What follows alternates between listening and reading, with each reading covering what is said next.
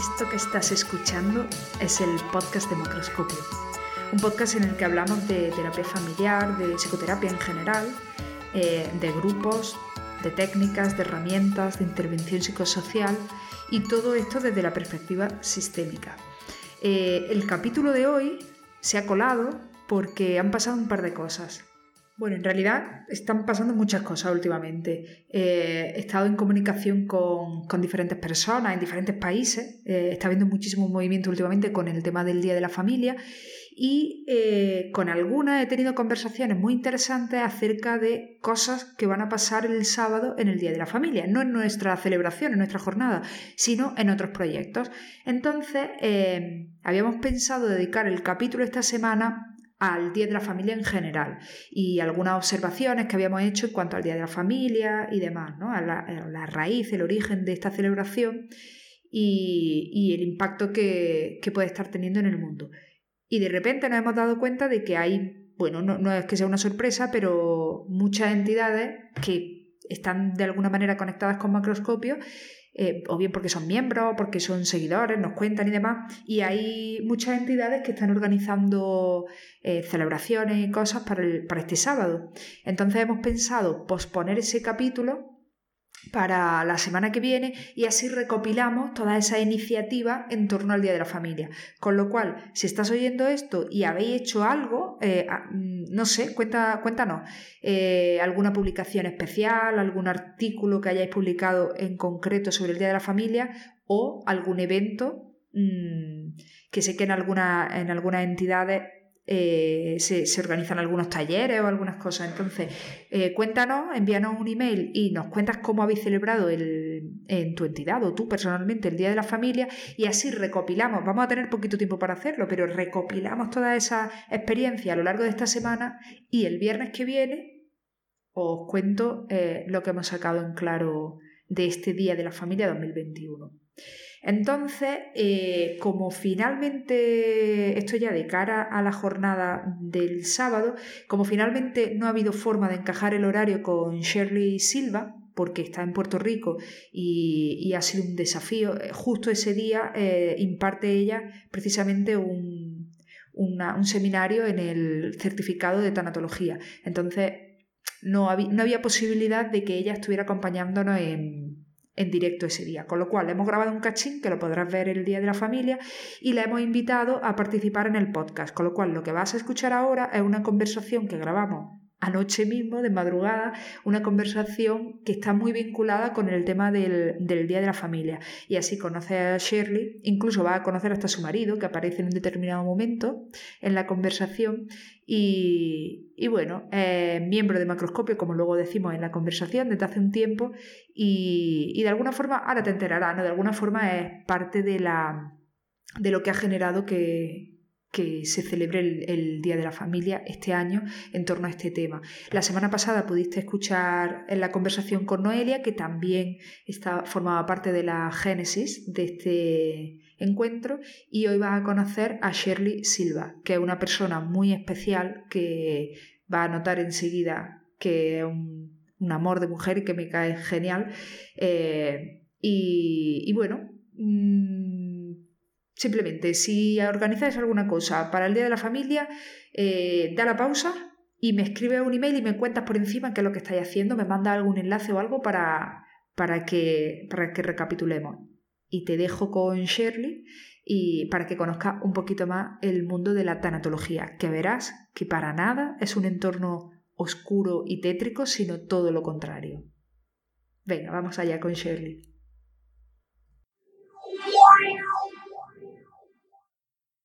Hola, ¿qué tal Shirley? ¿Qué tal? ¿Cómo estás? Muy bien, muchas gracias y me siento muy honrada y feliz de compartir contigo este podcast. Es, un sueño hecho realidad. Pues sí, ahora que hablas de sueño, bueno, tenemos que decir que, que, son las una menos cuarto de la mañana en España y bueno, ya llevamos un ratito hablando pero este ha sido el hueco que hemos encontrado para poder charlar tú y yo antes de la jornada del Día de la Familia. Se ha complicado un poquito la cosa, ¿eh? Sí, se ha complicado, pero se logró. este enlace, este, este milagro de amor, ¿verdad? Y esta colaboración. Aquí en Puerto Rico son las 6 y 45 de la noche. Así que eh, eh, estaba compartiendo eh, contigo lo apenada que, que, me sentía porque estás trasnochada, pero te agradezco profundamente esta oportunidad. Mm. Yo, yo, pedía disculpas de antemano porque igual estoy ya un poco mononeurónica y, y, no tengo un discurso muy ordenado, pero bueno, yo creo que merece la pena porque además, bueno, eh, estar un rato contigo la verdad que me, me hace sentir súper cómoda, y estoy súper a gusto, hemos estado hablando hace un momento de, del Día de la Familia y de la jornada y de, bueno, y de algunas otras cosas y y la verdad que creo que merece muchísimo la pena. Y, te he pedido así en el último momento, un poco eh, apretándote las clavijas, si, me acompañaba en este capítulo del podcast, eh, un poco por, compartir esta sensación que yo tengo cuando hablo contigo, ¿no? Y, y, de dónde ha surgido, porque realmente, en gran parte, el tema que hemos elegido este año para el Día de la Familia tiene mucho que ver contigo, ¿no? Con este contacto que hemos hecho contigo desde hace unos meses y, esta oportunidad que tú nos has dado de reflexionar sobre el tema de, la tanatología, ¿no? que es una palabra que antes yo ni conocía. Y, antes de adentrarnos en el tema, em, voy a contar un poco cuál es mi impresión, que ya te, lo he comentado alguna vez y, te hace como risa, ¿no? Pero para mí, cuando te conocimos en, en el taller de matrioscas, Mm, de entrada cuando te inscribiste y yo vi, ¿no? Siempre preguntamos qué, qué te dedicas y tal, y vi que eras tanatóloga, digo, ¿y esta señora qué pinta aquí? ¿Qué hace una tanatóloga en un taller de matrioscas? y, luego, eh, durante el taller y tal, bueno, y, hubo un momento en el que en una de las dinámicas era como una metáfora, un cuento, ¿no? una leyenda, y, y hablaban, bueno, en un momento dado interveniste tú y nos contaste sobre la influencia a nivel cultural de la de K como, como entidad que representa y, no, hiciste un speech mitológico y espiritual que yo me quedé con los ojos como plato y dije, ostras, qué fichaje, tengo que hablar con esta persona, o sea, que me cuente más de lo que sea. Pero no sé, fue como una especie de flechazo, ¿no? Y, a partir de ahí mm, ya un día quedamos, estuvimos charlando sobre la posibilidad de hacer algún, luego supe sobre tu libro, luego nos cuentas un poquito más, de hacer algún taller eh, que tuviera que ver con esto, ¿no? con el tema de la muerte, del duelo, de cómo lo afrontamos y eso. Y, y es lo que nos ha llevado un poco en realidad a lo, del, Día de la Familia, que también estarás presente, aunque aprovechando ¿no? el, el medio virtual lo utilizaremos eh, bueno, te traeremos en modo de, grabación, pero bueno, a mí me, gusta siempre contextualizar de dónde viene esto, ¿no? Y lo cierto es que el Día de la Familia tiene que ver con estas conversaciones que hemos tenido sobre el duelo y demás. Y, ahora me gustaría aprovecharte para que nos contase un poco qué es esto de la tanatología, qué hace una tanatóloga en microscopio. bueno, eh, realmente para mí es un privilegio haber descubierto macroscopio. Realmente eh, yo estaba buscando alguna educación relacionada a las matrioshkas, porque dentro de las reflexiones que había hecho como tanatólogo, y ya mismo explico un poco, ¿verdad?, para eh, los oyentes qué es la tanatología y, y, qué implica, ¿verdad?, qué relación hasta puede guardar con una matrioshka. Eh, siempre he pensado que la matrioshka es una herramienta más para el trabajo de los duelos. Y entonces me puse a navegar eh, y encuentro el curso de Ana Caparrós eh, y yo decía, esto es imposible, es lo único que yo he podido encontrar en este mundo cibernético como proceso educativo para conocer mejor el valor terapéutico de las matrioshkas. Y sin pensarlo, me registré. Una vez me hice miembro de macroscopio eh, y, he visto libros, pero prácticamente lo que hablan es del valor cultural, ¿verdad? De la matrioshka, pero a nivel terapéutico. Pues es que eh, me inicio con una capa y gracias a la oportunidad de macroscopio y a un librito bien breve que después he de compartir el, nombre, ¿verdad? Con Ana, eh, en inglés. Es un librito en, eh, de, la, de acá de, de Norteamérica que trabaja un poco sobre qué, de qué maneras la matrioshka puede figurar dentro de nuestra cajita de, de herramientas, eh, ya sea como profesionales de la salud mental, como artistas, como terapeutas. Eh, dejando esto, ¿verdad? Eh, a un ladito, entonces viene la parte de mi curiosidad como tanatóloga. El tanatólogo es el profesional especializado, valga la redundancia, en la tanatología. ¿Y qué es la tanatología? La tanatología es la ciencia y profesión que se ocupa de estudiar, investigar, analizar e intervenir los eventos de muerte, duelo y pérdidas significativas. Atiende no solamente a los pacientes o participantes de nuestros servicios, sino también a las familias o allegados de estos pacientes o participantes e incluso cuida del personal de salud que se está ocupando de dichos casos. Así que la tanatología es una ciencia que eh, comienza en el siglo pasado como tal. A principios de la década de, de los 1900, el Meshnikov, un médico ruso, acuña el término tanatología que guardaba relación más con la ciencia forense. Tanatología es un vocablo griego que viene de Thanatos, muerte, logos, cuerpo organizado de conocimientos. Una vez el Imeshnikov, la cuña, como parte, o sea, lo que estudiaba era el cadáver y todo lo relacionado, ¿verdad? A, este evento, ¿verdad? De, de la muerte física. Pero posteriormente, para los 50, 1950, comienzan a surgir una serie de profesionales interesados en el impacto emocional y psicológico de la pérdida, particularmente la muerte física.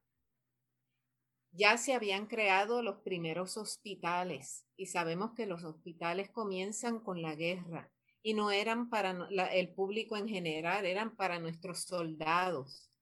Pero ¿qué sucede?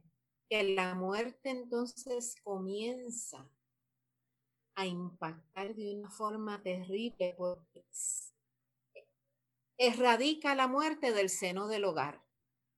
Entonces ya tenemos las muertes a distancia. Tenemos el sufrimiento del ser humano porque ya su ser querido no está muriendo en los hogares, sino en lugares hasta a saber unas distancias increíbles, porque no eran los hospitales no eran numerosos. Así que poco a poco la muerte va siendo un hueco, ah, va eh, impactando sobremanera lo que es la emoción, lo que es el alma del ser humano. Y hay profesionales, particularmente en la psiquiatría y en la psicología, que dijeron, caramba, esto hay que estudiarlo, esto hay que dedicarle tiempo. Aparte de que comenzaron a observar cómo la muerte era evadida, cuando lo que había en la historia humana eran eventos catastróficos, ¿verdad? Y secuelas de esos eventos catastróficos. Así que estos profesionales comienzan a reunirse eh, hasta en contra de unas consideraciones sociales porque la muerte eh, prácticamente se consideraba un tabú, todavía lo es. Eso te iba a decir, todavía lo es. Todavía lo es, pero en menor grado. ¿Por qué? porque según el tiempo ha pasado, la tanatología como el estudio de la muerte se ha ido diseminando a través del mundo. España eh, particularmente ha tenido un rol eh, magistral en el desarrollo de lo que se llaman los cuidados paliativos. La tanatología y los cuidados paliativos tienen puntos de convergencia, pero no son sinónimos. Pero tengo que reconocer que Europa se ha distinguido en lo que se conoce como los hospicios, ¿verdad? El movimiento de, hospicio nace en, Europa. En la época medieval, pues eran, este, ¿verdad? Prácticamente administrados por eh, los religiosos. Pero con el paso del tiempo, eh, lo que se conoce como, como hospicio se fue transformando en una filosofía Y de esa filosofía es que la tanatología entonces también se va eh, desarrollando como profesión y disciplina en sí misma. ¿Qué, eh, podemos aprender a través de la tanatología? Podemos aprender a, confrontar o afrontar, mejor dicho, la muerte propia, la finitud. Siempre en los certificados que yo este, ofrezco, le pido a mis estudiantes que trabajen con su concepto propio o con el concepto propio de la muerte y del duelo. ¿Por qué? Porque como profesionales no debemos comenzar a ayudar al prójimo si no estamos claros con nosotros mismos. La autora de, unos eh, personajes que yo amo muchísimo son de Finlandia, los Moomins. No sé si, si ustedes lo, lo, conocen. Este, ella es la señora Toad. Em, pues esta artista, ilustradora, eh, crea estos personajes y uno de ellos dice, que la cosa más importante en la vida es conocer tu propia mente. Así que, ¿qué nos queda en relación a nuestro interés en el campo de la muerte y el duelo? Saber de nosotros mismos a qué le tememos. ¿En qué aspecto de ese estudio tenemos unas fragilidades? Las experiencias tempranas que han marcado el matiz de nuestra práctica profesional hoy día. ¿Qué encuentros con la muerte y el duelo hemos tenido en la existencia? Hay muchas personas que estudian profesiones de, la salud, particularmente de, la conducta humana y, de la salud mental, porque tienen unas carencias. Cuidado que la mayoría de la gente que nos está escuchando ahora tenemos ese perfil. A ver lo que dice. Entonces, no es que, o sea, somos humanos, todos tenemos unas, unas carencias, pero hay unos que tenemos acentuaditas unas carencias más que, más que otras. Nuestros ruiditos, ¿no? Que hemos dicho alguna vez en supervisión. Cada uno tenemos nuestros ruiditos. Y, hombre, el tema, el tema de la muerte es un estruendo, ¿no? Más todavía. es un estruendo. Puede ser un estruendo. Y entonces, algo que aporta a que esa carencia eh, se distinga es que los currículos de las distintas profesiones no se ocupan de, trabajar mucho eh, la temática de la muerte, el duelo y los cambios significativos en el ser humano. Si aprendemos desarrollo humano, aprendemos modelos teóricos, ¿verdad? Eh, para trabajar la, conducta humana. Este, aprendemos de los distintos sistemas en la sociedad. Pero el tema de la muerte y el duelo tiene sus propios sistemas, tiene sus propios modelos, tiene sus propias eh, eh, dimensiones que, lo, que nos pueden dar luz sobre cómo trascender el dolor y el sufrimiento. No lo podemos aprender solamente eh, estudiando la vida. Tenemos que aprender también de la pérdida. Y cuando digo la pérdida, pues aquí incluyo todo cambio significativo, ¿verdad? Toda carencia significativa que podamos tener. Eh, una vez estos eh, profesionales comienzan a desarrollar eh, la tanatología desde el ángulo psicoespiritual, ¿verdad? Conductual, entre ellos, pues tenemos a la conocidísima Elizabeth Kubler-Ross, que es considerada como madre de la tanatología moderna.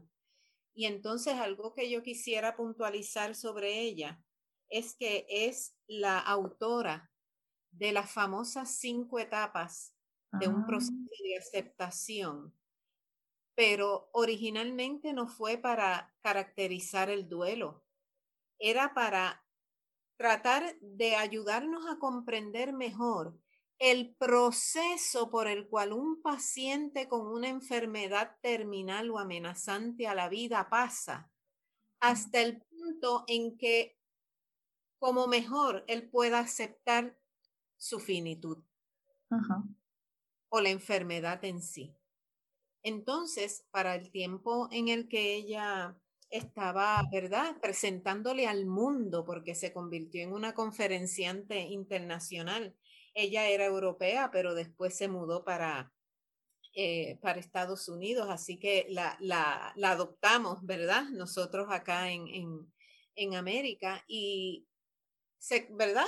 En, en, sus múltiples o miles de, de conferencias, ella presenta esta concepción de ella, de lo que eran sus experiencias con el paciente moribundo, no existían modelos de duelo así muy, muy reconocidos o al alcance. Pues se adopta esto que ella diseñó para el proceso de enfermedad terminal o amenazante a la vida y se extrapola hacia el duelo también. Sin embargo, hoy día existen ya muchísimos eh, otros modelos eh, para trabajar lo que es eh, los diferentes duelos que podemos enfrentar, hasta el punto de que tenemos modelos para trabajar el duelo normal y tenemos modelos para trabajar el duelo complicado. Hoy día, psicólogos, psiquiatras, médicos, enfermeras se integran a distintos foros dedicados al estudio de la tanatología. Así que la tanatología es una, es una profesión que puede nutrir la profesión base de cada cual. Y una de las, eh, de las eh, hazañas, porque ese, ese es realmente la palabra, una hazaña que tenemos aquí en Puerto Rico, es lograr que la tanatología se reconozca como una profesión en sí misma no dependiente, ¿verdad? De, respaldo de, de, eh, de, una profesión base, si se pudiera estudiar desde los comienzos de, vamos a suponer, un bachillerato, una maestría, un doctorado. Sí, como una carrera independiente. Exacto, ahora mismo constituye una certificación profesional. Tenemos el, el, eh, profesional que no sé, cuando yo digo certificación profesional significa que conlleva reválida o examen, ¿verdad? Hay profesionales que interesan tener un conjunto de horas de estudio, pues tienen un certificado profesional. También pertenecen a la comunidad tanatológica. Los psicólogos, los psiquiatras, los médicos, las enfermeras, los sacerdotes, los pastores, los maestros, deberían de buscar algunas horas en el estudio de este tema tan importante. Ningún país en el mundo todavía tiene, eh, vamos a decir, eh, una, eh, la tanatología reglamentada, sino que es auspiciada, acogida o este, estructurada por organizaciones de credenciales en tanatología. En Estados Unidos, por ejemplo, tenemos la Association for Death Education and Counseling, que es una organización de credenciales a nivel internacional.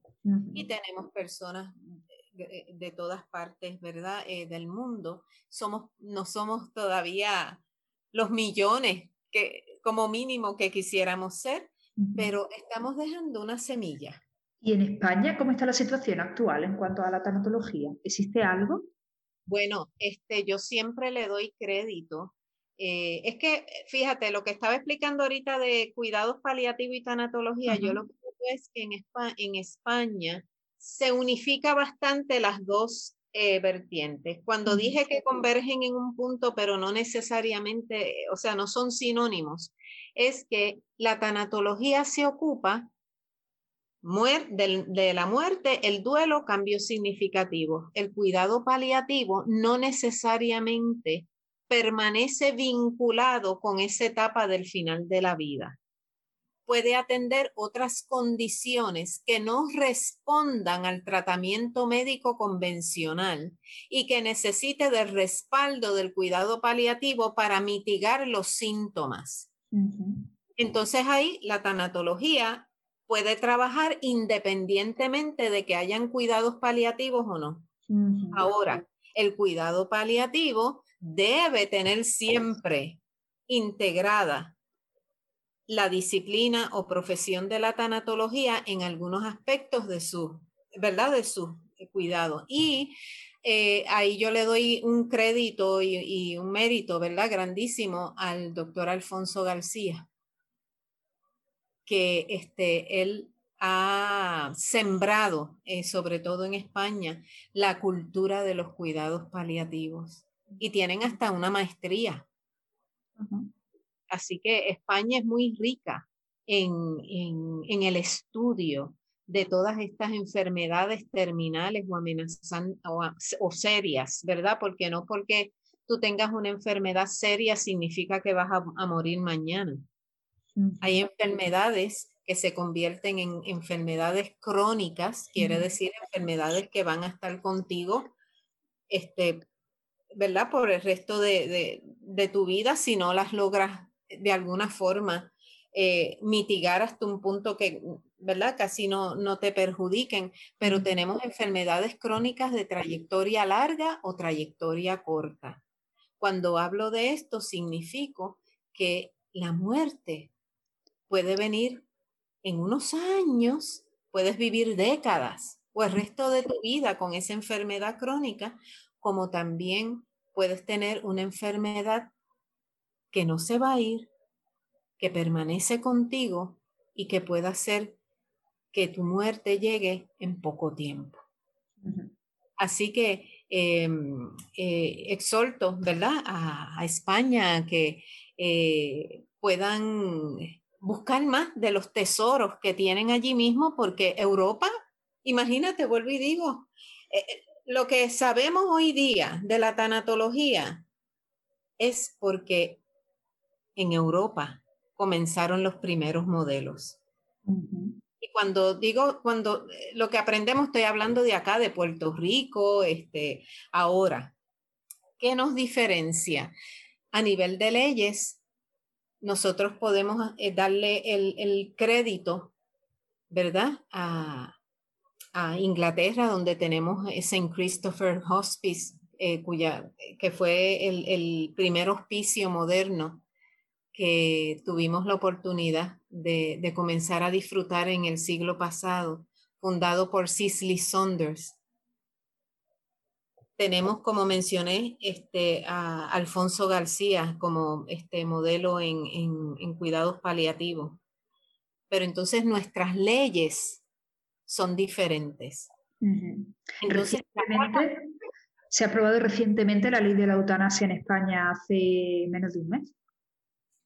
Pues mira, eh, eso es un tópico bien, bien delicado. Por ejemplo, la tanatología estudia diferentes formas de, disposición del final de la vida, pero no se hace partícipe ni practicante de ninguna de ellas. Las estudia. Pero yo como tanatóloga, no, eh, número uno, no soy médico, hay que ver, ¿verdad? Porque con la eutanasia y el suicidio asistido, los que tienen unos roles bien eh, intensos en esto son médicos, enfermeras, a lo mejor el farmacéutico, ¿verdad? Que, es el que... Eh, y eutanasia y suicidio asistido, cada uno tiene sus propios protocolos este, y sus leyes. ¿verdad? Eh, no todos los países tienen las dos, algunos, este, ¿verdad? Tienen la eutanasia, otros países el suicidio asistido, pero la tanatología como profesión sí tiene que estar consciente de estudiar esos tópicos, pero nuestro código de ética no nos permite participar en nada que precipite la muerte de forma, ¿verdad? inducida o, de alguna otra manera. Lo que, lo que eh, debemos apoyar es lo que se conoce como la ortotanasia, que es la muerte natural, la que sobreviene sin ningún tipo de intervención.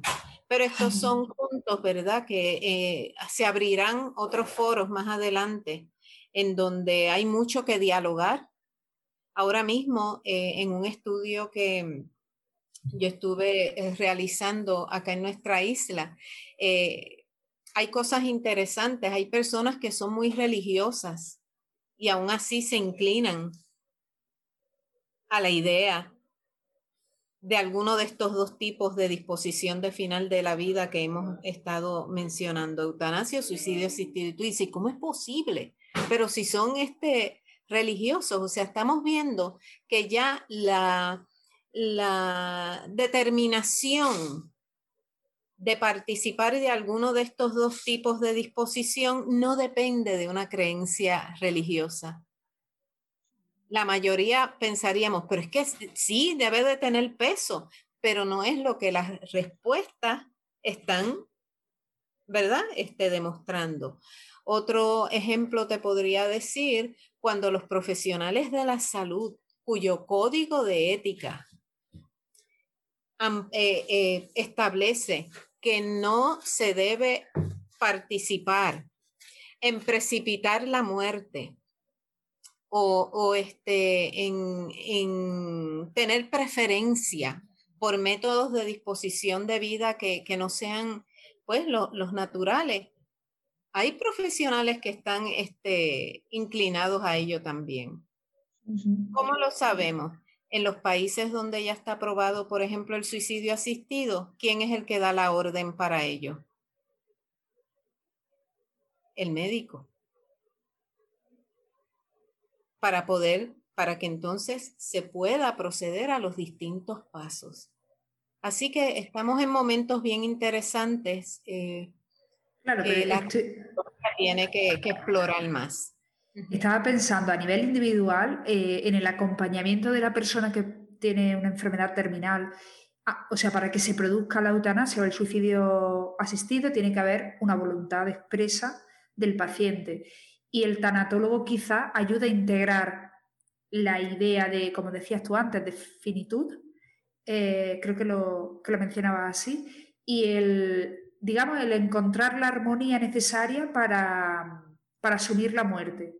Y este o no esté el tanatólogo para que una persona decida aplicar la eutanasia, no sé cuáles son los términos adecuados para, para decirlo, pero para que haya un consentimiento médico, la persona tiene que expresar una voluntad muy clara y para eso necesita un trabajo personal con la ayuda o no del tanatólogo. Es posible que de alguna forma el tanatólogo acompañe a fortalecer una decisión incluso cuando su código ético le, impide tomar partido, pero ayudando a la persona a encontrar esa armonía de algún modo, mm, está encajando también esa posibilidad, mientras sea legal, por supuesto.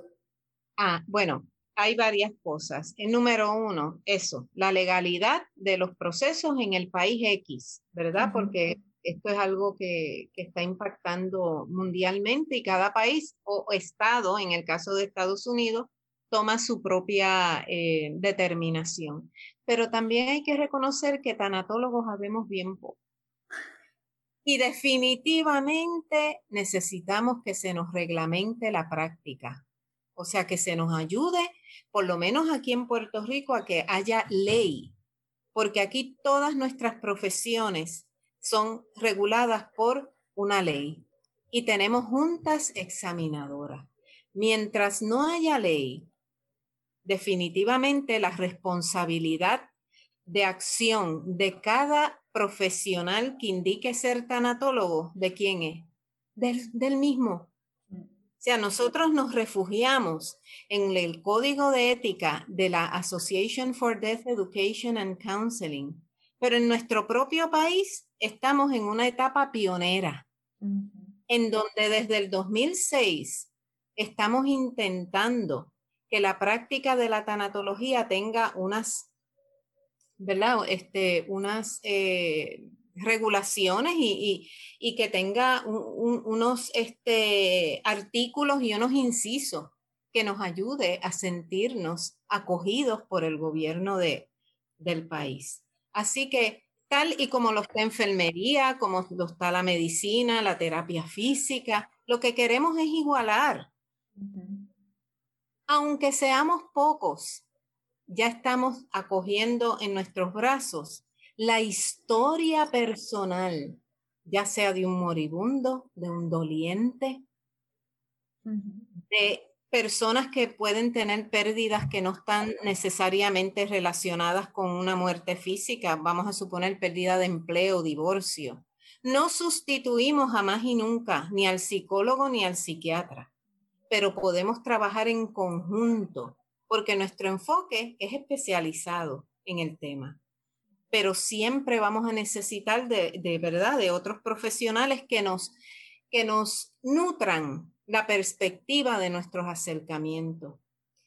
Imagínate si con las cosas cotidianas tenemos que tener cuidado y responsabilidad médico, eh, médico legal, no, perdóname, responsabilidad social.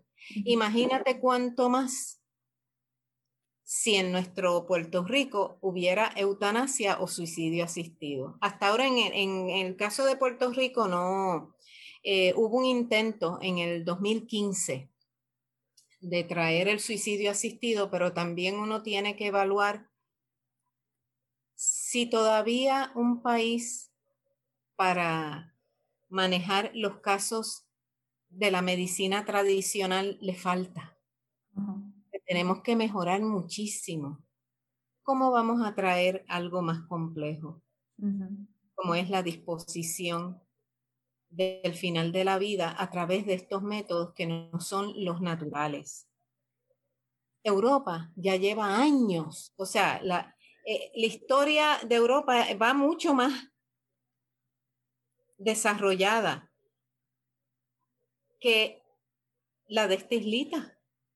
Así que ya ustedes en España han logrado, ¿verdad?, Unos, eh, una meta en relación a eso con, su, eh, con el reconocimiento del pueblo y con el, el rechazo de, del pueblo, o sea, porque hay de todo, hay quienes lo apoyan, hay quienes no, pero esas cosas pasan, pienso yo, cuando ya la medicina ha trascendido con alternativas para mitigar el dolor, que es lo que más se, presenta cuando eh, se solicita el suicidio asistido a la eutanasia, o sea, mitigar el dolor, el sufrimiento.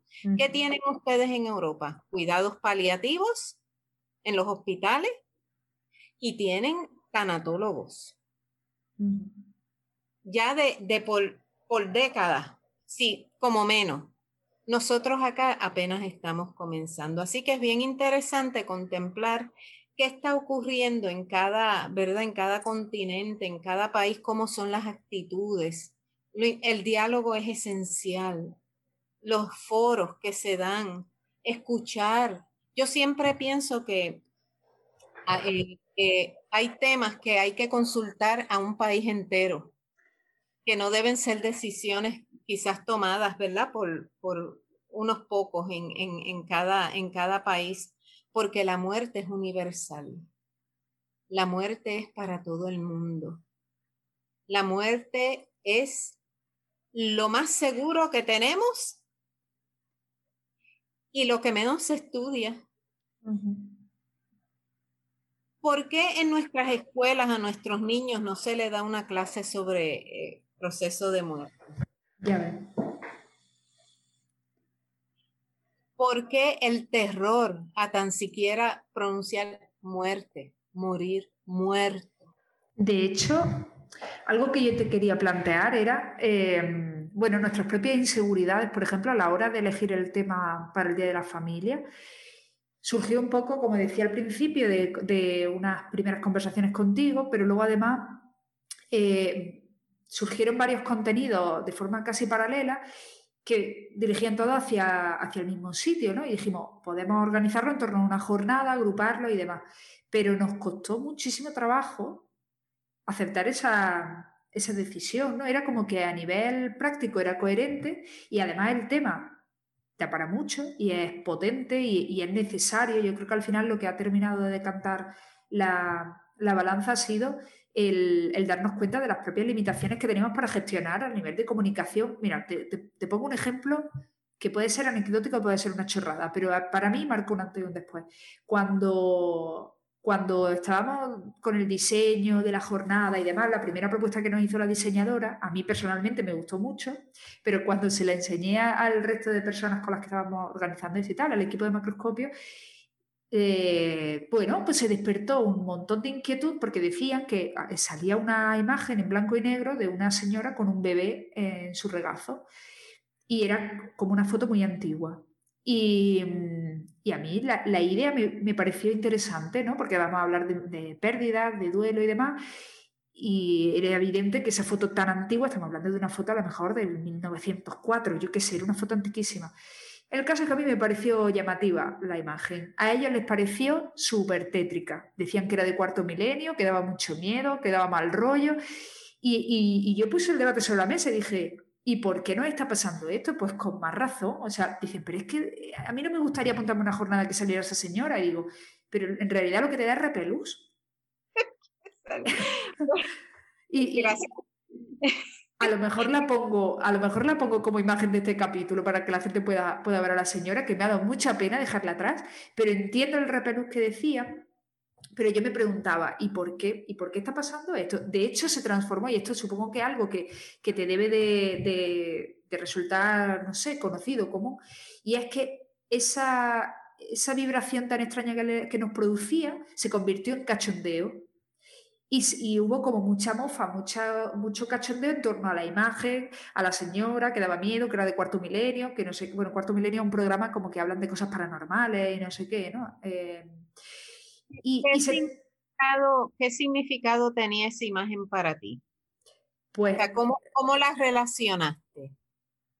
Mm, tengo que decir que, claro, la propuesta era de la diseñadora. Yo lo que le dije a ella fue, eh, ten en cuenta a la hora del diseño que vamos a hablar de duelo, de pérdida, de enfermedades terminales. No puede ser algo muy estridente, muy colorido, porque es un tema delicado. Y entonces ella pensó que utilizar una imagen muy antigua nos evocaba, uno de los comentarios que hacíamos era, lo que está claro es que la señora ha pasado la mejor vida y el chiquillo que tiene en el regazo seguramente también. O sea, ese chico, ese niño con, tendrá a lo mejor un año y pico o algo así.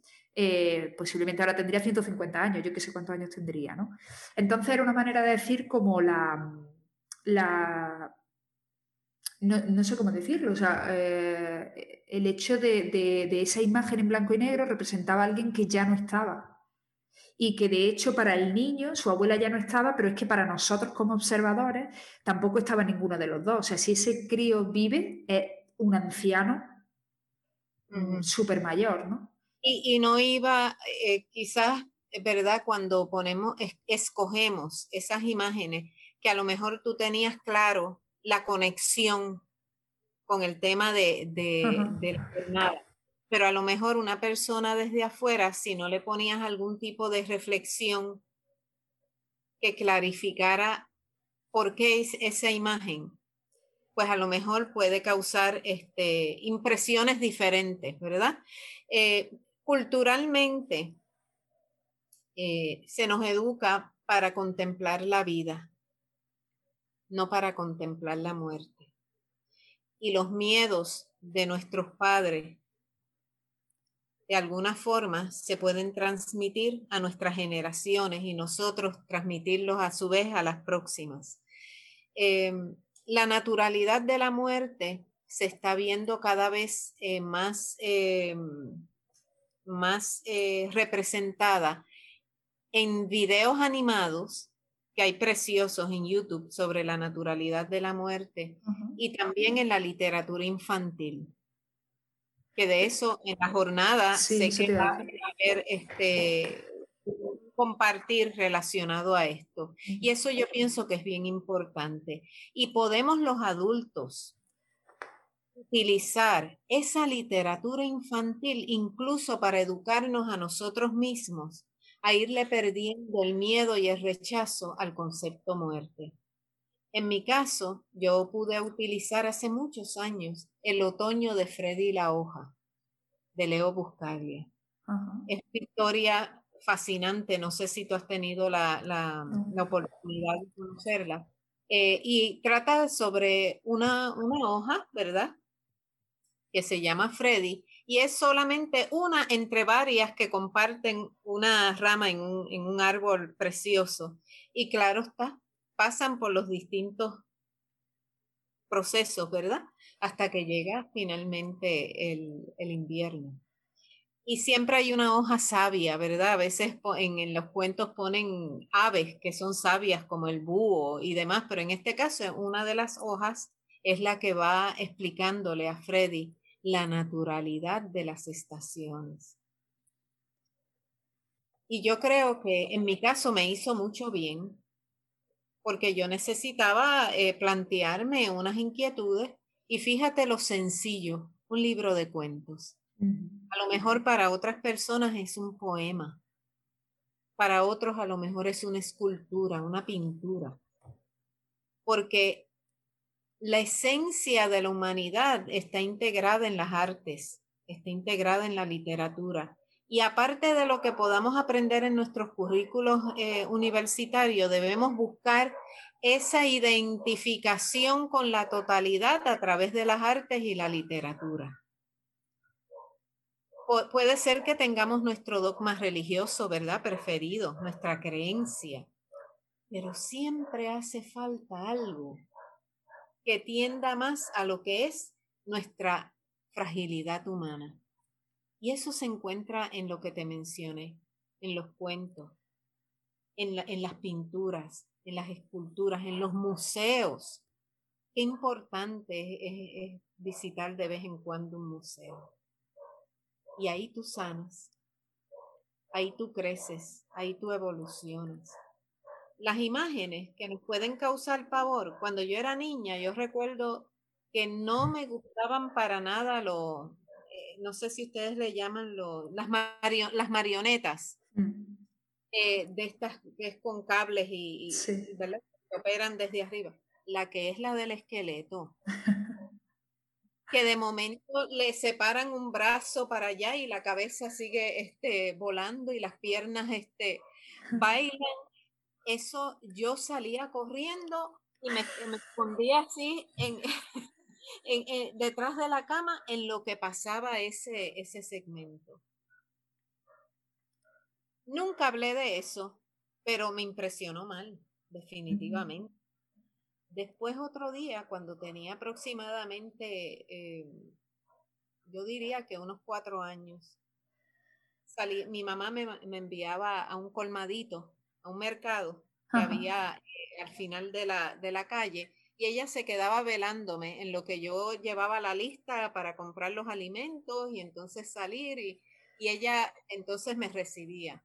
Pues cuando yo estoy saliendo con la compra que ella había deseado que, que yo le hiciera, veo un pequeño gatito en la orilla de la calle y un vehículo que estaba estacionado y el gatito lamentablemente estaba eh, entre la goma del vehículo y, o sea, en una posición muy mala. Lamentablemente el vehículo emprendió su marcha. Y yo me quedé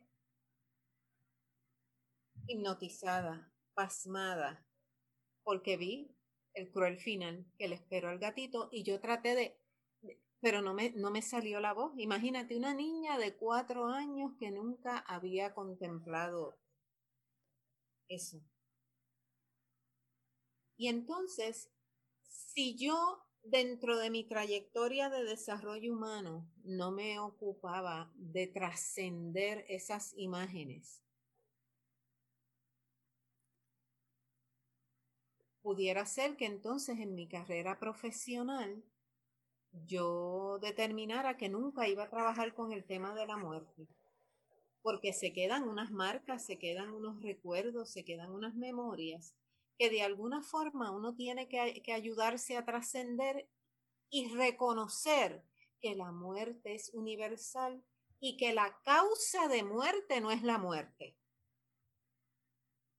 La causa de muerte se puede evitar, se puede modificar, se puede, eh, se puede calcular. Si yo tengo mi familia que es, eh, ¿verdad? Tiene condiciones de diabetes o, o condiciones coronarias, ¿qué yo debo hacer para mitigar la posibilidad de que me pase lo mismo? Cuidarme desde el principio. Y a veces no lo hacemos. Llega el momento de la muerte y decimos, la muerte es horrenda, pero es que no es la muerte, es la causa de la muerte. Que la pudiste haber, este, ¿verdad? no la vas a poder esquivar nunca, porque la muerte tarde o temprano nos va a encontrar. O nosotras encontraremos la muerte.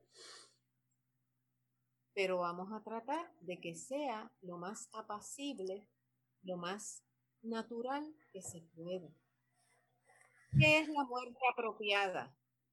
Hay personas que, que, dicen, no, pues para mí la muerte apropiada sería morir en casa, acostadita, tranquila, con mis seres queridos a mi alrededor. ¿Tú has pensado en eso, Sara? ¿Qué sería para ti la, una muerte apropiada? Pues sí, eh, yo, hay, una idea que me, ha, que me ha saltado muchas veces cuando veo una película, yo que sé, de, de catástrofe o de zombies o de algo así, y además siempre lo digo, en plan yo me suicidaría, o sea, cuando hay una sensación así terrorífica eh, en la que, pero claro, siempre a nivel general, ¿no? De que cae una bomba o algo así, siempre pienso, eh, qué horror quedarte vivo, ¿no? Entonces, cuando, cuando pienso en una muerte estresante, digo, ojalá que yo que sé, que me caiga una bomba encima. Hasta ese nivel sí que me permito pensar en ello como, como muerte, como quizás como escapatoria. Ahora que lo pienso contigo, pienso, no sería capaz de tolerar eh, una, limitación que te quedaras este, con una incapacidad. No, no, no, ni siquiera hasta ese punto. O sea, eh, imaginarme yo que sea un apocalipsis o una, o una guerra en la que mis seres queridos se van muriendo y quedarme yo ahí como espectadora y aferrarme a la vida, me siento súper incapaz ¿no? de, de, de gestionar una pérdida masiva. Entonces, eh, quiero decir, creo que, es muy fácil, relativamente fácil, pensar en la muerte en esos términos porque es muy poco probable que yo viva un apocalipsis zombie. Entonces pienso, uff, si se ponen cosas, la cosa chunga, yo me quito de en medio, ¿no? Pero si pienso en una muerte natural, eh, la vejez o, con una enfermedad que me puede pasar pasado mañana, ¿no? Eh, creo que ahí mi cabeza se bloquea. O sea, ese pensamiento que tú me has preguntado, te he dicho, sí, lo he pensado muchas veces, pero creo que es una, caricaturización de, ese dolor porque no es realista. Si pienso en, una muerte realista, mm, es como que veo, mi, mente se funde a negro y, no soy capaz de, experimentarlo o de proyectarlo, la verdad. Pues eh, yo le hice esa pregunta a mis estudiantes y la mayoría ha contestado que quieren morir en su hogar sin dolor y como segundo sin sufrimiento, porque fíjate qué interesante, dolor es el físico, el sufrimiento puede ser que eh, pueda haber un dolor físico, pero acompañado también de una consecuencia que eh, eh, psicológica, ¿verdad? O algo emocional. No quieren sufrir. En mi caso, a veces yo he pensado, a mí me gustaría que sobreviniera yo en un columpio, que es uno de mis sueños, tener un mi columpio. Ah. Eh, estos que son en forma como de, un sofá con, con su que ponen usualmente en, al frente de los hogares y demás, leyendo un libro, pero que no sea nuevo, tiene que ser repetido porque mientras me queden libros nuevos, yo no pienso, no, no pienso morir. Yo no, tengo planes de morirme. No tengo planes.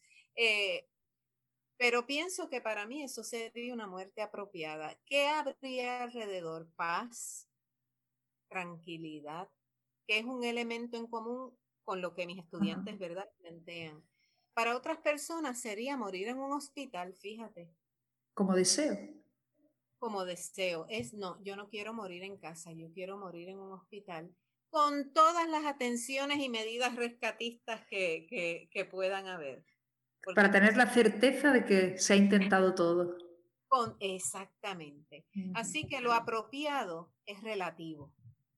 Y como tanatólogos, definiendo como tanatólogos nuevamente aquellos profesionales que han estudiado la tanatología y se han, eh, ¿verdad?, eh, han cumplido con los requerimientos debidos para representar dignamente dicha este, profesión pues tenemos que estar abiertos a todas las posibles respuestas o inquietudes que nos puedan traer nuestros participantes.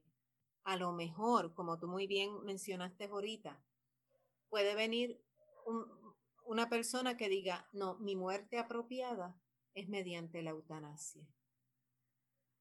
Pero vuelvo y recalco, según el país, cada país tiene que establecer sus respectivas leyes sobre hasta dónde puede llegar la participación de un tanatólogo si es que se legislara de esa forma en el proceso. Pero a la fecha de hoy, por lo menos con nosotros en esta parte del mundo, este, se ha determinado que se estudia el tema, pero no tomamos participación directa en ella y menos en, lugares que no hay ni una legislación. Pero sí tenemos que reconocer que hay personas que aunque no haya legislación, hicieran. Déjame mover esto un poquito. Mi esposo te manda saludos, Sara, querida. Hola. Te manda un hola. Estamos grabando un podcast, mi amor. si quieres, pasa, pasa, pasa, sí. Perdona, Sara. Nada. Un saludo a tu esposo de parte. Hola, Héctor, de parte de todos los oyentes. Bienvenido. Se está, se está, grabando ah, para su podcast, así que eso sale en audio por toda España. Gracias, igualmente. Mira, Sara, España y otros países, ¿no? Porque es según sí, eh, sí, si se conectan, se escuchan en, en, en donde quiera. Claro, sí, sí, sí. Pues estoy viendo. Pues, sí, sí, para terminar rapidito lo, de, lo del tema. Entonces, lo, lo interesante de esto es que cada persona puede escoger como apropiado hasta cosas que podamos considerar que nosotros no escogeríamos. Así que la seriedad del paciente eh, que va a disponer de qué, cómo desea que su vida cierre, eso hay que darle mucha importancia. Aunque sean ancianos, vamos a suponer que ya no tengan esa coherencia, eh, esa, esa capacidad de tomar decisiones, escúchalo, escúchalo, aunque te parezca, pero está hablando? Pero esto es una locura. Escúchalo. ¿Quién es el que va a morir? Él. Así que cada ser humano tiene el total derecho de hablar de su muerte, de hablar de sus cambios, de, hablar de sus transiciones. Me ibas a preguntar algo, perdóname. Sí, eh, ya como, como cierre en realidad, porque llevamos ya un, buen rato charlando, pero claro, yo siempre mm, también se lo preguntaba el otro día a Noelia, ¿no? que, que trabaja en psico-oncología infantil y, y acompaña muchos procesos terminales y tal. Pero claro, en tu caso es como mm, continuo, ¿no? O sea, ya no solo como docente, sino en, tu trabajo en el hospital, como qué parte de tu vida está tomada, digamos, por, la muerte, porque me imagino que también habrás sufrido pérdidas en todos estos años que te has dedicado a esto, y cómo puedes sobrevivir a tenerlo tan, tan presente qué espacio reserva a tu vida o cómo preservas la vida, porque la verdad es que choca, el, yo que te estoy viendo en pantalla y todo el rato sonriente y te ríes hablando de estos temas y digo, es que tienes un carácter tan vital a pesar de tu profesión, ¿cómo lo haces para, para sobrevivir a esto? Bueno, yo creo que haría falta otro programa, otro podcast para poder este, eh, cubrir todo, todo, toda la trayectoria. Eh, sí te puedo decir que eh, siempre me ha gustado trabajar en el hospital porque mi profesión base es terapia física. Esa es mi, mi, mi profesión base. cuando vi el sufrimiento del ser humano en el entorno hospitalario, personas llorando en los pasillos porque su ser querido iba a morir, pacientes en sus habitaciones solos, que nadie los quería quizás detenerse a, sentarse a escuchar lo que ellos estaban viendo, percibiendo ante la proximidad de su muerte, que me decían, me decían nena, ¿verdad? Porque era bien, bien jovencito. Este, me decían, mira nena, ven acá. Y yo le decía, dígame. Mira, es que, y me empezaban a contar de manera espontánea lo que ellos estaban experimentando, las visiones que se dan este, ante la cercanía de la muerte, sueños que ellos habían este, tenido, em, recuerdos que le llegaban y no tenían con quién compartirlos, sensaciones este, auditivas también, experiencias auditivas. Es que yo estoy escuchando una música, tú la oyes y no había música ninguna. Y al poco tiempo sino a las horas o al otro día ya ellos no nos estaban acompañando porque murieron. Todas esas cosas me inspiraron a buscar una experiencia preciosa que tuve a los 14 años en, en mi primer retiro espiritual. Me dejó saber que había que buscar más para comprender mejor la muerte y los duelos. Eh, Posteriormente a eso, eh, comienzo a ver cómo las personas que eran, o sea, que iban a ser los dolientes, ¿verdad? Porque estaban fuera del intensivo esperando que su ser querido muriera. Yo me acercaba, hablaba con ellos y tú veías ese resplandor en sus rostros porque alguien estaba prestándole atención a su sufrimiento, a su dolor yo creo que todas esas cosas me dieron el interés de que al, de hacer algo algún día a favor de todos ellos, porque esto era como terapista físico. Hasta que se me da la oportunidad de fundar el primer programa de asistencia al paciente moribundo y familiares en duelo que hubo en Puerto Rico en un hospital privado. Yo no conocía la palabra tanatología, para nada.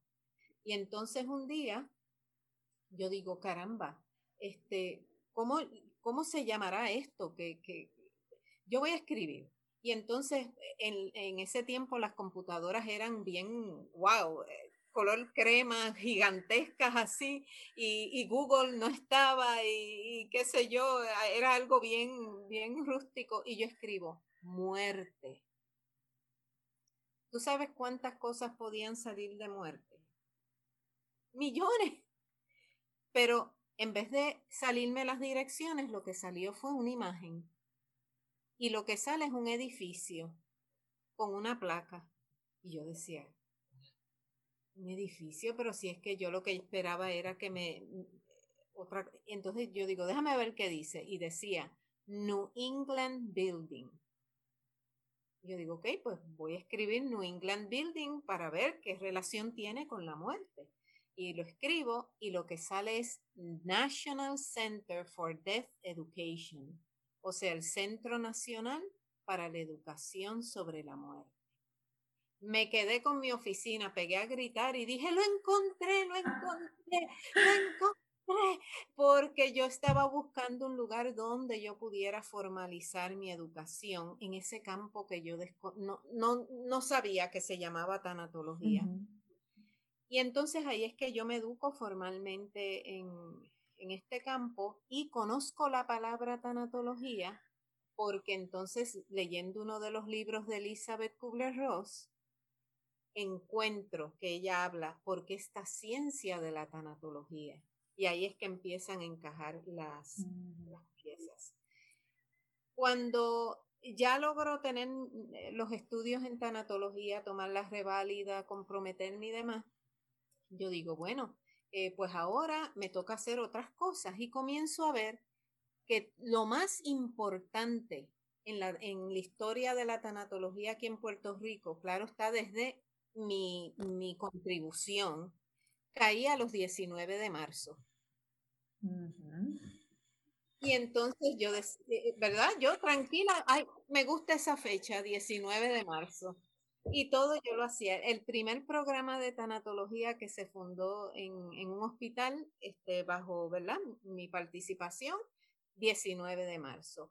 Eh, orientaciones importantísimas a líderes gubernamentales y de empresas privadas en Puerto Rico, 19 de marzo. Este congreso, el primer congreso de tanatología, este también. Y entonces hasta que alguien me dice, pero muchacha, ¿qué te pasa a ti con el 19 de marzo? Que todo lo que, lo que eh, tú organizas e, es, ahí. Y yo ahí fue la primera vez que como que caí en cuenta y yo dije, pues mira, no sé, pero yo soy obediente. Así que el día que hubo esa orientación de, líderes gubernamentales y de empresas privadas para ¿verdad? dejarles saber lo que era la tanatología, los beneficios, lo que busca para Puerto Rico, pues eh, yo le digo a mi acompañante, hoy, fíjate, hoy yo quiero ir a misa. Yo soy un poquito, ¿verdad? Te tengo que reconocer, Sara, que mi espiritualidad es muy particular, ¿verdad? Eh, y yo comparto con distintas eh, denominaciones, me reciben muy bien porque yo lo que busco es más la espiritualidad que la religión. Y quiero, que, eh, quiero recalcar que esto es un aspecto personal mío, no tiene que ver nada con la tanatología. Es mi, ¿verdad? Mi, mi, mi forma, parte de, de, mi ser. Este, y que la tanatología no, no se identifica con ningún credo este, religioso en, en particular. Este, pero ese día, como mi acompañante era asiduo de ir a misa, pues yo le digo, voy a ir a misa porque yo quiero agradecer de manera especial la participación que tuvimos aquí porque eh, eh, vinieron hasta funcionarios de, nuestra legislatura y me siento honrada y hay que dar gracias. Entonces cuando voy, eh, el sacerdote viene y dice, bueno, hoy yo no les voy a leer del Evangelio. Y yo, ¡Ah! no va a leer del Evangelio. ¿A qué hemos venido? y yo, no vale, la del Evangelio, ok, pues vamos a ver qué dice. Y dice, en vez, yo les voy a leer una historia. Y dijo, de un librito muy simpático que he encontrado y que va a hablar de alguien muy significativo en la vida de Jesús. Y de lo que voy a hablar es de la muerte del Padre de Jesús, del Padre de de Jesús, porque hoy 19 de marzo se celebra el Día de San José, patrono de la buena muerte. Anda, pues no sabía. Y entonces ahí yo abrí la boca a llorar y yo no me podía detener y yo decía, pero qué belleza, qué regalo me han dado. Lo de la fecha del 19 de marzo realmente no fue nada calculado, fueron eventos, ¿verdad? Este, pero estaba conectado. De hecho, en el, en el capítulo del podcast que publicamos el día de San José, hice un poquito así una búsqueda acerca de la figura de San José y no había mucha documentación sobre, sobre su fallecimiento, simplemente desaparecía de la vida de, de Jesús y de María y, no, y ni se sabía a qué edad o de qué forma cuando yo escuché ese podcast, yo, yo dije, Sara no ha encontrado el librito. Eso te iba a decir, ¿qué librito lo pone? Porque sabemos que es el santo del silencio y el patrono de la buena muerte. Es eh, eh, San José. Este hombre tan poco comunicativo y todos los títulos que consiguió, ¿eh? Entonces, ¿por qué le llamaron así? Porque tuvo la bendición de que al él morir, pues tuvo a, Jesús y a María, ambos lados, ¿verdad? de, de la camita. Así que él muere acompañado de sus seres más amados y queridos. Este, y él muere cuando, según verdad, está, él le llama una, una leyenda, es como el sacerdote le, le llamó, pero yo la encontré preciosa, que me llenó, ¿verdad? Porque fue como, wow, es, un regalo. Eh, y dice que cuando Jesús pone su mano sobre la frente de, de San José, pues entonces ahí es que él Pero eh, algo hermoso es que se, se resalta la, el aspecto humano de Jesús en el sentido de que Jesús mandó a llamar al médico. Mm. Y Jesús de, se olvida, ¿verdad?, de, su divinidad y responde como un hijo a su mm. padre y le puso cataplasma, le dio los cuidados que el médico le, le indicó que era lo que tenía que hacer. Y me encanta una imagen eh, que quizás en, otra ocasión podamos hablar de la comunicación, ¿verdad? Del contexto de conciencia abierta o cerrado, de sospecha, de pretensión mutua. Dice eh, en ese pequeño relato que cuando el médico está hablando con Jesús, pues dejan a María a un ladito para que no hacerla sufrir. Mm. Eso era antes. Ahora lo que, lo que se trata de, cultivar más es la comunicación abierta. Pero en ese momento la dejan a un lado. Bueno, pues la, situación es que eh, me entero yo de eso y yo digo, bueno, sea lo que sea que me haya estado... que me ha traído hasta aquí. Mi, mente, mi ser interior, mi sincronicidad, no sé, lo, eh, lo que cada cual este, le quiera llamar, pero lo sentí como algo, algo bueno, algo este, eh, que es para bien de todos. Pasa el tiempo y tengo que tener una, una cirugía. Esto fue ya entonces en el, en el 2012. Y cuando yo salgo, eh, de verdad que el momento de la anestesia fue maravilloso porque tuve dos medicazos, dos, eh, que el que me puso la anestesia puso sus manos sobre la mía y me dijo, Ahora inhalamos y yo sentí eso como una bendición, una paz que transmitió aquel este médico tremendo. Y entonces eh, yo recuerdo que cuando yo este, estoy eh, de salida del, del quirófano y demás, yo escucho a mi hermano que me dice, Shirley, y yo le digo, dime el número del cuarto. Y él, pero muchacha, estate tranquila, si acabas de salir del quirófano, ¿qué te importa? Dime el número del cuarto. Pero, chi, por favor, el 319. Y yo le digo, ah, pues está bien. Y ahí este, me fui. Entonces, ¿cómo yo interpreté ese 319? Marzo 19. Cosas extrañísimas. Fíjate.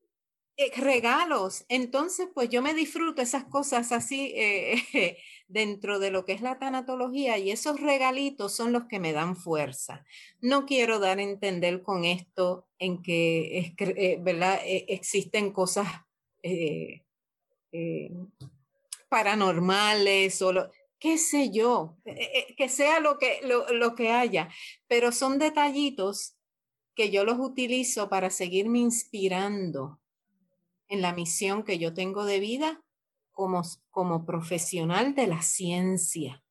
Yo sé muy bien separar lo que nutre mi alma con regocijo, con, con este, ilusión, con este, metáforas. Y lo sé separar muy bien de lo que es entonces eh, la función profesional, los estándares de cuidado.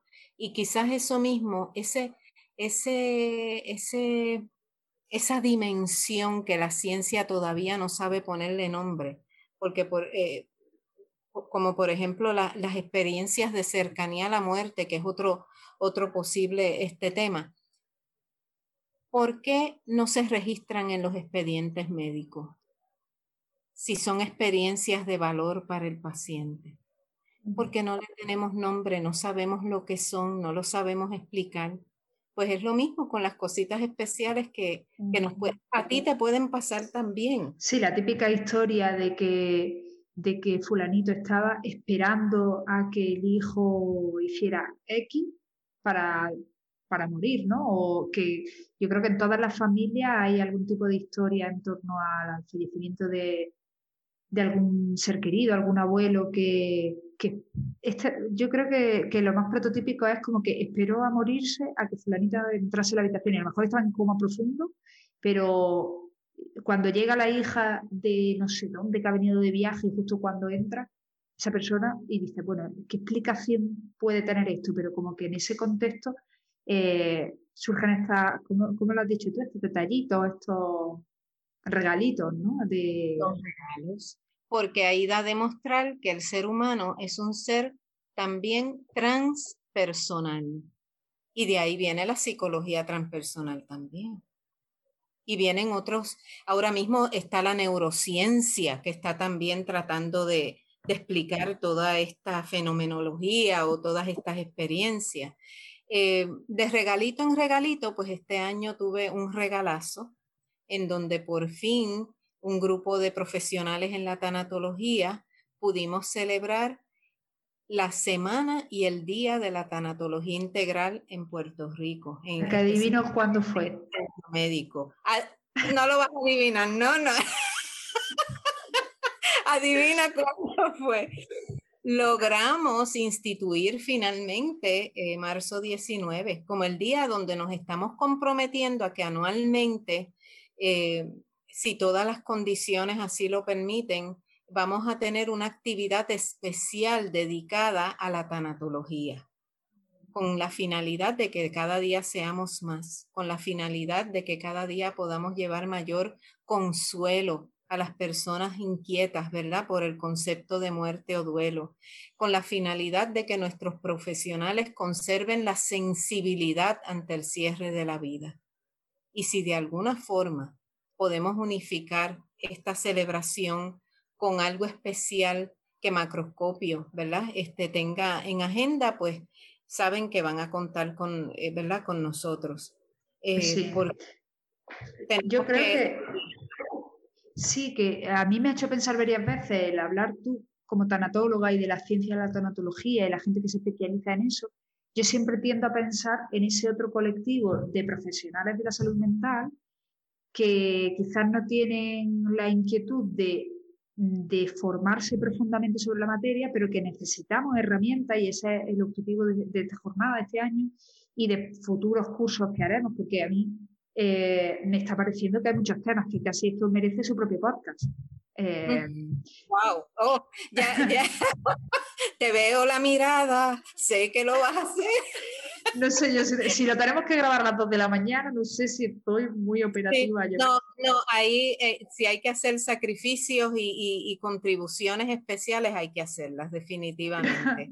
pero, pero sí que, que hoy tú lo has hecho por mí hoy, así que me corresponde reciprocar ese, ese regalo. Pues igual tenemos que seguir hablando porque igual que Valentín Escudero se animó con su propio podcast en Macroscopio, a lo mejor esto se convierte en una red de podcast y, tiene sentido eh, dedicar un espacio a la, a la. Y, eso, o sea, es que me temo que no tenemos fin, porque es que cada frase que dice se me ocurren otras cinco preguntas que hacerte. Así que vamos a dejarlo aquí.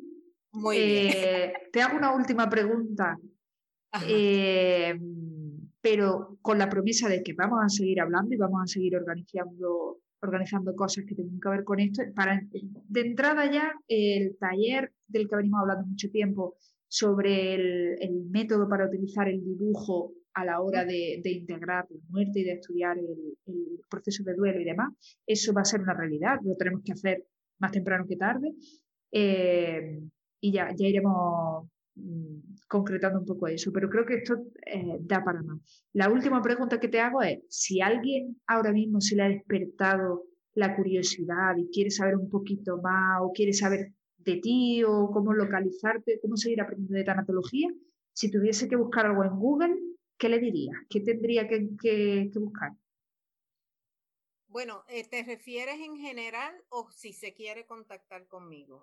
Mm, bueno, también una pista. Si es, en, general, eh, puedes escribir tanatología. Tanatología.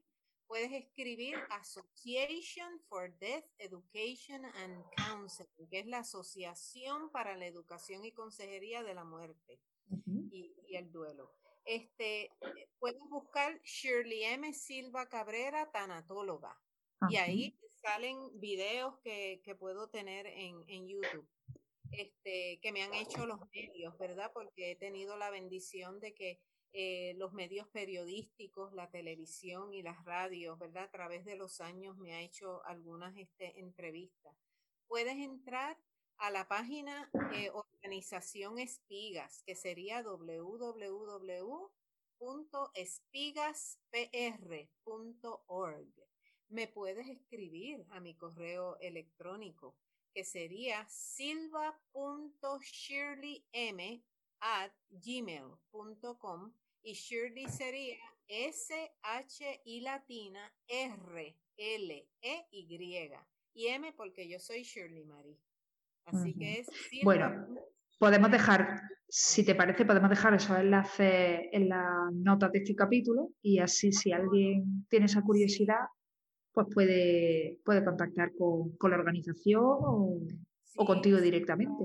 Claro que sí, y también este, a nivel de texto iniciático en el campo de la tanatología, yo les diría que traten de, buscar eh, de Elizabeth Kubler-Ross sobre la muerte y los moribundos, que está traducido definitivamente al español, este, y hay otros muchos de ella. Pero para empezar, ese es uno muy, mm, eh, ¿verdad? Excelente. Eh, el otoño de Freddy La Hoja que mencioné eh, ahorita. Y entonces, no sé, dame un segundillo por aquí. Ok, yo tenía algo especial que se nos pasó este, compartirlo, que es la, la fábula que te había mencionado sobre la mariposa y la luz, y no sé si sería apropiado como siempre. Vale. Venga, terminamos con eso. Me parece perfecto. Y esto tiene que ver eh, con la actitud que cada uno de nosotros puede tener hacia el, eh, estudiar la muerte y conocerla. O tratar de estudiar mejor los duelos o esos temas que a veces nos inspiran un poquito de, de cautela. Dice así, esta es una leyenda árabe de parábolas de luz y vida de Eusebio Gómez Navarro y se titula La mariposa y la luz. Usted decide con qué personaje o imagen de esta fábula usted se identifica más. Dice así, una noche se reunieron las mariposas.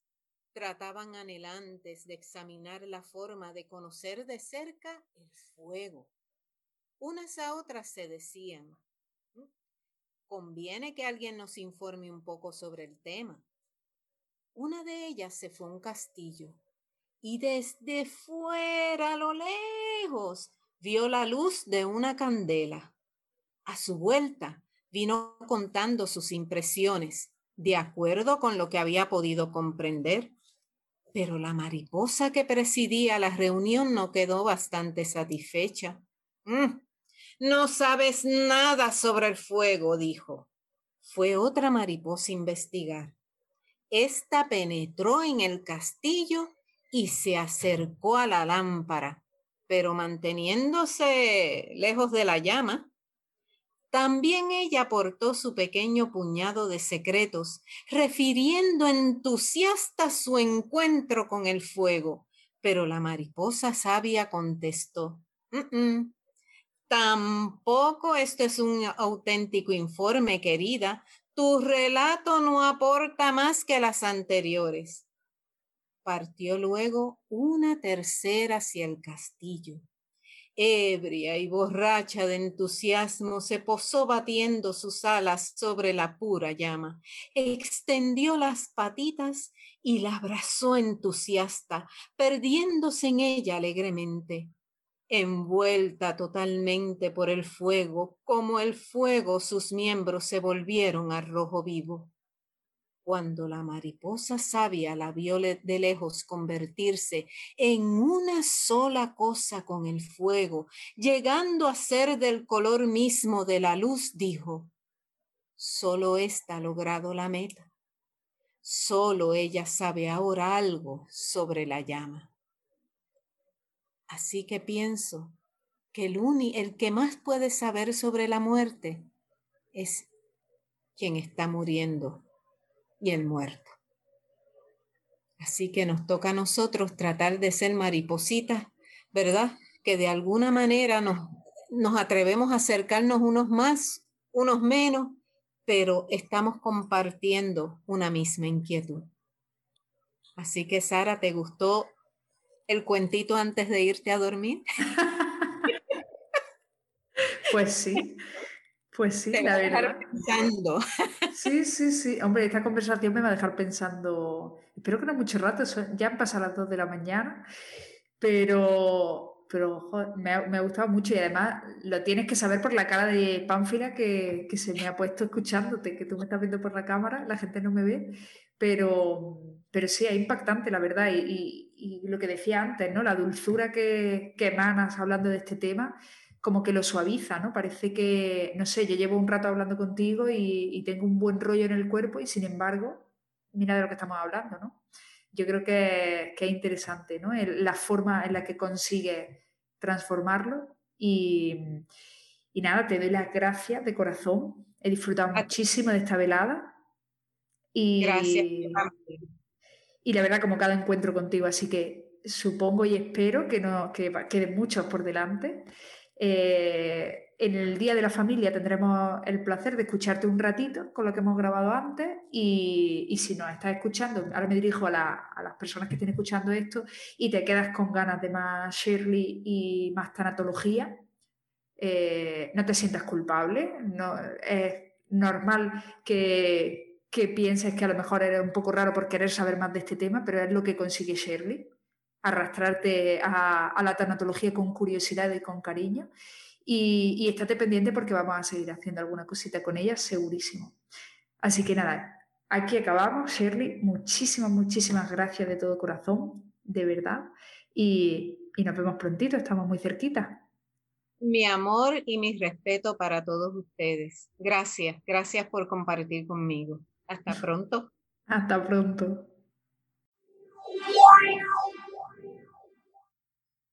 Pues esa ha sido la conversación con Shirley. Espero que la hayas disfrutado. Y nada más, nos vemos mañana en la jornada del Día de la Familia. Acuérdate, si organizáis algún evento, de mandarme un correíto y contarme cómo lo estáis celebrando. Y me despido como siempre, dando las gracias y esas gracias cada vez se están haciendo más grandes porque se están uniendo muchas personas, pero hoy me, me quedo con, alguien que, con quien tuve una conversación el otro día, que se hizo miembro hace un par de días y me decía que no conocía macroscopio previamente, que lo había conocido a través del podcast y, me llamó mucho la atención y entonces Yolanda, supongo que estará escuchando esto, quizás más adelante, eh, bienvenida a Macroscopio y muchas gracias por, esas palabras que, que, dan mucho ánimo y mucha alegría saber que, la gente está ahí al otro lado escuchando. Entonces, eh, todas las personas que, estáis escuchando este podcast y que en algún momento mandáis algún mensajillo para hacer algún comentario o dejáis vuestros comentarios en la, en la web a continuación del capítulo y tal, pues que sepáis que una gasolina para seguir haciendo esto, incluso para grabar a las 2 de la mañana. Se hace con muchísimo gusto sabiendo que hay alguien ahí. Y nada, gracias también por supuesto a los miembros de Macroscopio por estar ahí apoyando y, sosteniendo este proyecto que va creciendo, va cogiendo forma y fuerza y, y es un placer hacerlo, la verdad, de la mano de gente tan, no sé, tan encantadora como nos estamos encontrando. Así que nada, no me pongo más tierna, eh, nos vemos mañana en el Día de la Familia y la semana que viene en ese recopilatorio de experiencias en torno al Día de la Familia. Hasta pronto.